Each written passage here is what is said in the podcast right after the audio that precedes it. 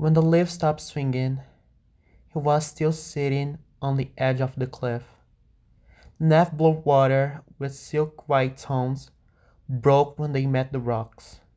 His past still hovered through his vast and devastated mind.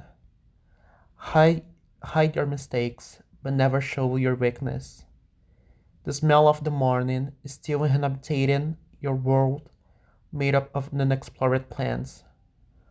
Walking through the gloomy rose bushes and swamps, echoing your feeling for places you wouldn't know you would find.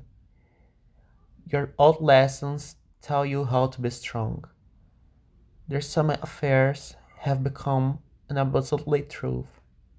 Lying on the marble floor, looking at the stained glass, drawn perfect dreams.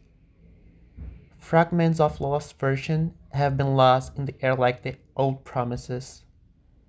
While sailing on the nebulous sea, he managed to find something that he had forgotten when he ran from his own hunters.